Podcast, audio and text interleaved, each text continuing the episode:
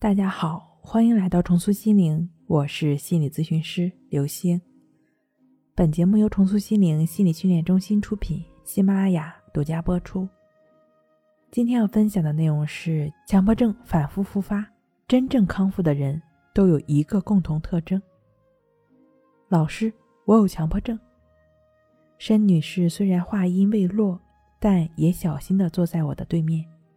她反复的捋着自己的头发，从不太均匀的呼吸中能够感受到此刻他在经历着什么。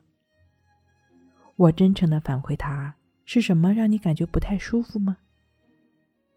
当我一说完那句话之后，到现在我都在反复回想那句话，觉得自己是不是说错了。任何有嫌疑的片段，我都会翻来覆去的想个没完。整个想的过程中。不能受到任何干扰。遇到必须集中注意力、不能去想或者被打断的时候，我就会捋一下头发，捋一下，心里就觉得舒服一点。总会为了消除那个担心，然后捋个没完。最开始的那个纠结是暂时缓解了，但是那种难受的感觉没有减轻半分。这已经是我第三次复发强迫症了，真不知道还能不能治好。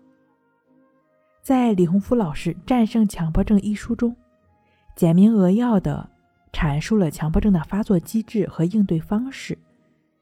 强迫症等神经症就像那块怪石，你越是用力，就越是会适得其反，紧张、焦虑不安等的症状就会越重，就会将你绑得越紧。但如果你接纳它，也就是不管它、不纠缠它，让它自由来去，症状。就会失去力量，进而自动消失。这就是无常法则。宇宙的万物没有固定不变的，一切都是升起灭去的变化现象。在咨询初期，我逐渐引导申女士，想要彻底走出强迫症，避免它复发，首先采取战略上藐视敌人，战术上重视敌人的策略。那么需要放弃治。所谓治，就是在用力，精神交互作用下，越用力越痛苦。在咨询过程中，我多次带领他练习静坐关系法，通过对练习中经验到多么乱七八糟的、多么荒诞的想法，还是多么焦躁难耐的感受，一次又一次的如实观察，他切身体验到被追着的那种感觉。逐渐减弱了，心理焦虑感也有所减轻。用他自己的话来说，好像什么都没干，就体验到了顺其自然的甜头，真是太奇妙了。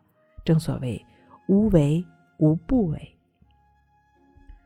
中期阶段，抓住主要矛盾，牵住牛鼻子。申女士跟很多强迫症朋友一样，特别想知道这个问题，就是出现了强迫这个想法，我是顺着他往下想。让强迫继续强迫下去，还是不再继续想逆着他去干点别的呢？是该顺着他，还是该逆着他呢？其实这里的强迫和反强迫就是强迫症的主要矛盾，但这个所谓的矛盾只是一个表象，真正的牛鼻子是强迫习性，是潜在的这股推力。保持觉知，不管出现怎么样的判断，都只是知道。但不再给予增加或者减少力量，无所谓顺着还是逆着，你这个当下是顺着了，你的心就清楚你顺着了；你当下的心是逆着了，你的心就清楚你逆着了。无论做何种选择，你的心都是清醒的，保持觉知的，心会自动有答案。在修通阶段，分离焦虑强迫症状，咨询过半。申女士在咨询中得到心理上的专业支持、鼓励和陪伴，内在疗愈力量升腾为主要的内驱力。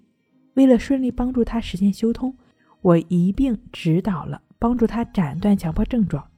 日常生活中随时随地可用的意志法练习，通过对于当下每一刻进行标记，亦是如此，使他头脑中知道心在发生着什么。